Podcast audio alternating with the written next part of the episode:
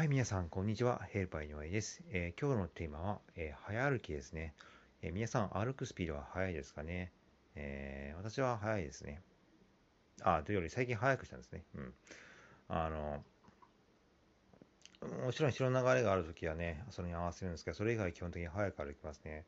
これをしたことによってね、最近、まあ、家事のスピードとか仕事のスピードとか、筋トレもそうですけど、速くなったんですよね。うん。あのー、タスクの達成率がね、やっぱりこれにしてからね、あのー、そうですね、1割は増してますね。はい。うん。だこれね、あのー、まだ調べてないですけど、ネットの方で検索とか、まあ、ご自身でいろいろ調べていただいて、まあじえーね、それを自分で実験してみて、試すのはいいんじゃないかなとは思ってます。はい、また明日失礼します。